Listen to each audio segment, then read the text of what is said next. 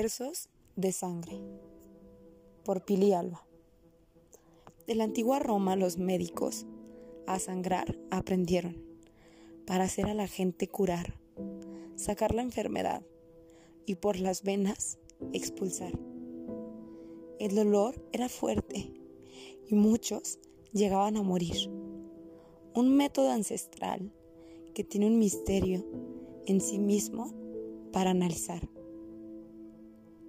cual médico romano, yo he aprendido a desangrar mi pena con el bisturí de los versos que cortan fuerte y dentro, intentando expulsar el sentimiento que en palabras quedó expuesto, pero por años, fétido, se encargó de matar la vida por dentro.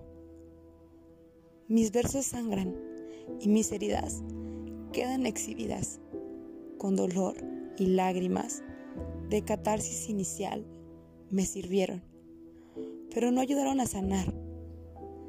¿De qué sirve una herida encontrar si solo se retuerce con el filo de la poesía al palpitar? Después comprendí que esos versos sangrantes eran pistas no resueltas, de heridas viejas y aparentemente muertas, las cuales analizaba con el microscopio de la terapia y excavaba dentro, tomando muestras de tejido para comprender, tocar y observar y mi vida remendar. Al poco tiempo, comencé a aceptar mis demonios, a no tenerles vergüenza y contarlos a manera de poema.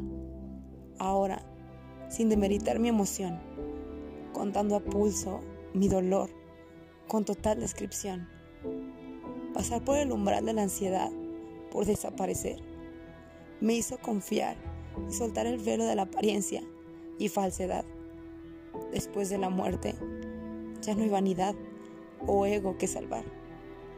Pasé de temer mi oscuridad a escribirla en versos y contarla a mis amigos con auténtica tranquilidad. Ya no hay nada que ocultar comencé con otros a conectar. Lo que en el inicio fue la música, después la poesía, mi abrigo en tiempos de frío y dolor. Mi oscuridad transformé en testimonio, no de heroísmo o vida ejemplar, tampoco de valentía o atención captar.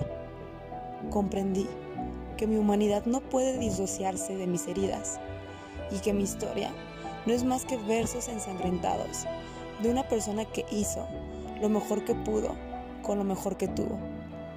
Así que mis versos rescaté, transfiguré de sangre únicamente, de sangrar únicamente a sangrar para sanar. Y así nació mi historia en estrofas narrada. Herida consciente, podcast de poesía que sientes.